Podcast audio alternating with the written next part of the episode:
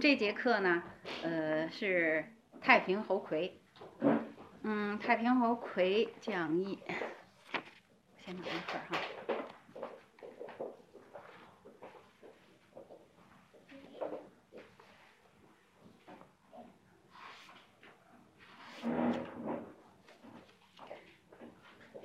太平猴魁是，呃，绿茶里头，我刚才说过哈，是绿茶绿茶里边的烘青绿茶，呃，在绿茶里边呢，它也是比较比较很珍贵的。为什么这样珍贵呢？大家也知道，太平猴魁是很长的啊，非常的长，很大。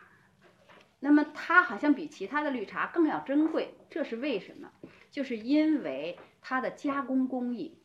繁琐。非常麻烦，就是加工起来很很麻烦，再加上它那个长的那个位置，猴坑一带的位置比较产量小，所以呢，它就在绿茶里边，嗯，在安安徽本来就是我们国家的一个产产茶的一个大省啊，主要是绿茶很多，安徽就把太平猴魁列为了他们安徽省的最就是最高级的绿茶了。那他不是说我们是十大名茶里猴魁和和黄山毛峰是并驾齐驱的，但是安徽省人，安徽的当地的政府他不这么看，他把猴魁列成了魁首，啊，把把这个黄山毛峰呢，却却就算是一般茶这样这样的感觉。实际上呢，嗯，这个猴魁还有黄山毛峰都属于那个十大名茶里边的啊，都属于十大名茶之一。我把它呢叫，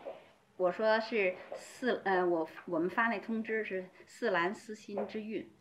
所以猴魁肯定是四兰嘛，就是兰花香比较比较典型啊，有兰花香，有兰花香型。产地安徽省太平县，也就是今天的黄山市黄山区。你看它跟那个黄山毛峰一个产区，它产在哪儿了呢？湘潭乡。猴坑一带、猴村和猴岗一带的群山之中，猴坑一带呢，有点像那个我们上周讲的那个碧螺春的那个产，它是也是三面环水的，啊，这个地方猴坑呢也是三面环水，它环的谁呢？它环的是那个太湖、太平湖。啊，那个地方有个太平湖，当地人也有的农民就说这是小夏威夷呀，它那个水也是山清水秀的，很漂亮。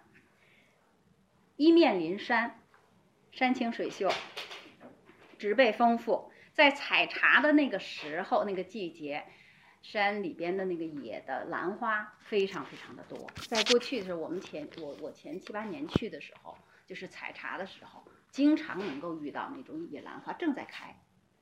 嗯，蕙兰也好，还有那个，我还看到一个，就就一个，听说那个是很名贵的，但是我我不太懂啊，就是那一串的那样的兰花比较多。一个的那样的也挺多的，也有，就采茶的时候是能看到的，所以它它的植被非常丰富，再加上它三面环水，我们上周也讲过，茶要有水汽雾，就要有水雾，还要有什么？还要有阳光的照射，刚好猴坑和猴呃猴岗村他们这一带坡面正好在三十度左右的坡面上，所以它最着光啊，就是。太阳就是日光也足，水汽也足，再加上它的是砾壤，就是风化的石石头。我们第一节课就讲过，它的土壤啊，也一定是烂石或者是砾壤最好，所以它都占全了啊。它这这个地地理位置决定了它必然是珍贵的名品。它的坡面在二十五度和四十五度，这这个坡面。花岗岩、千枚岩山，呃，就是山石风化而而成的乌沙砾壤。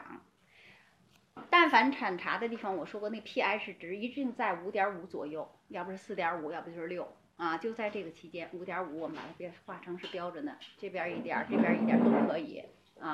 是微酸的，它喜欢酸性土壤，常年云雾笼罩，二月到四月更是阵阵。云雨即朝雾，就是下一会儿雨，云雾昭昭的那样子。我们当年去的时候，去这个地方的时候，交通还不是很便利，从黄山要坐那种拖拉机，咕咚咕咚的哈，几个小时把它就蹦到那那边去。现在交通很便很便利了，听说还没有进到那个口，你就知道这个那个大风大幅的横幅呃横幅已经就是宣传啊，各个方面市场很到位很到位了。这也就说明猴魁已经已经名扬四海，这个就又把它有一个弊弊端呢，就是假的又多了啊，就是当地也会收外边的来做这个，因为它当地的产量是有限的，特别是四大种，四大种这个这个茶树呢，它那个发的枝条少，稀疏，它枝条少的话，它芽头就少。我们说过，我们。呃，茶按着芽头产量啊，它是产品的话，芽头越多越喜欢农民。但是它这个四大种就是它的枝条稀，就是很很稀很疏，芽很肥很壮，但是不是密密麻麻很多的。这是四大种老老老的品种的一个特点。嗯，无论是讲龙井的时候，还有碧碧螺春的时候，都是，但凡过去的那种老品种，它的芽头都不是像现在优良培育的那种优良品种。现在优良品种可是不得了，每个叶子上都是发了很整齐的芽头，就产量会很高很高。所以呢，现在用四大种做的茶也是相当难得的，就是这个品种老的品种又在猴坑这一带。是非常非常难得，就是你去了，要是不懂的话，你也未必能够拿到这个品种和这个地方，因为它现在有很多很多的新品种，新品种比老的品种表面来讲，拿干茶闻起来的时候是比老品种要夺人的，它的香会浓烈一些，泡喝的时候一开汤，香气也会勃然而发，但是一个特点就是不耐泡，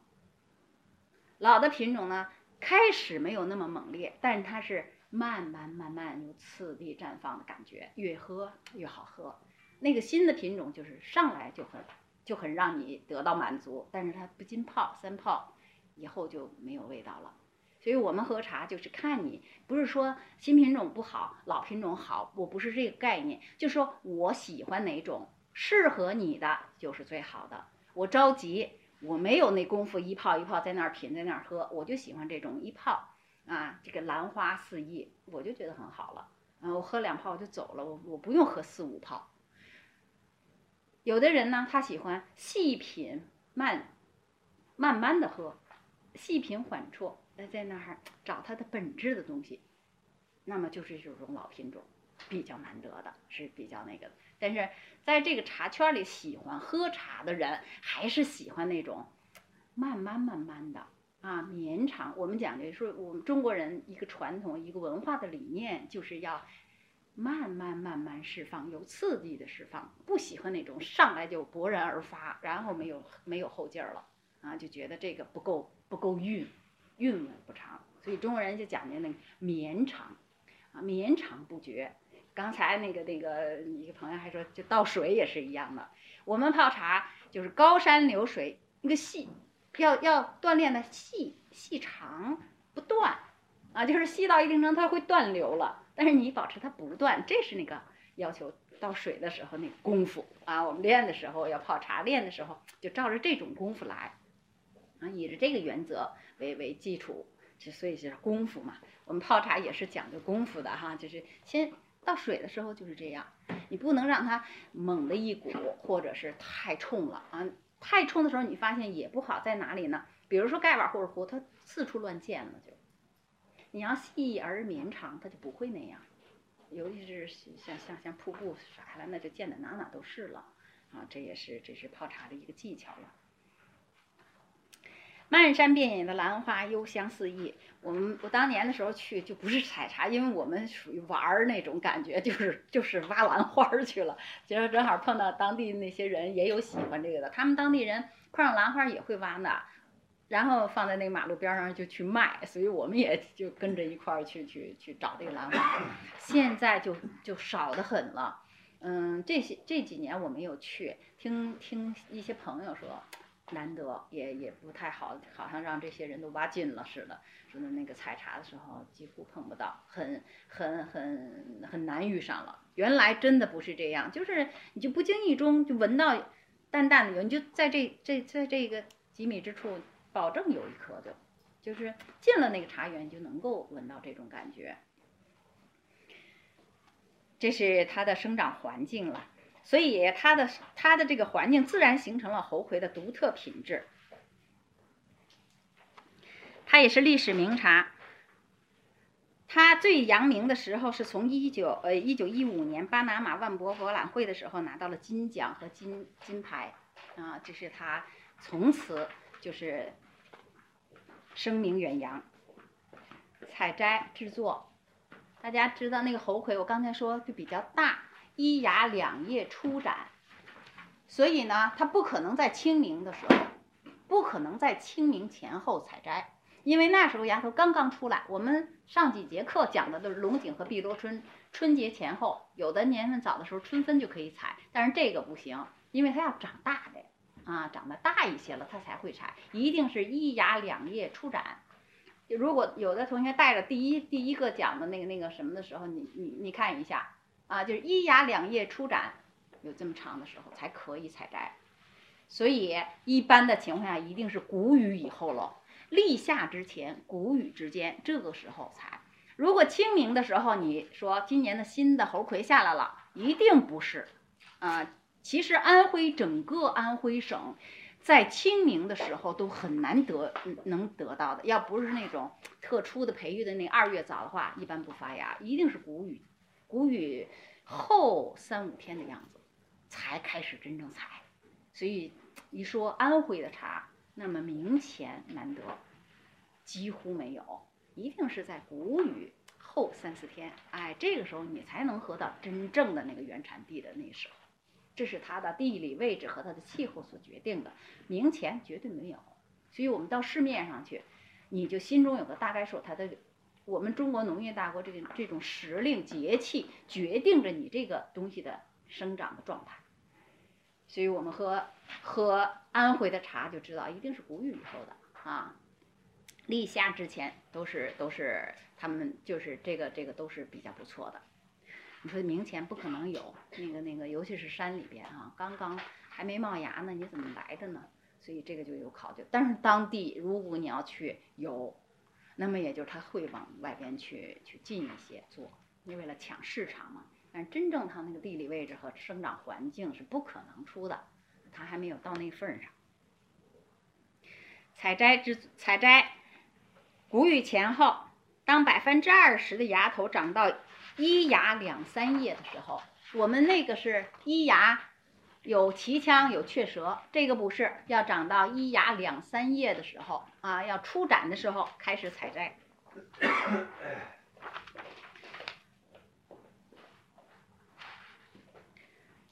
三四天采一批，那么刚刚开始采摘的那个，我们就叫它开元了，啊，这个是最最最，就是它的力道也是最好的。比如说我们在那儿，当地在那儿时候，开元茶，它的香气是最足的，也是最耐泡的。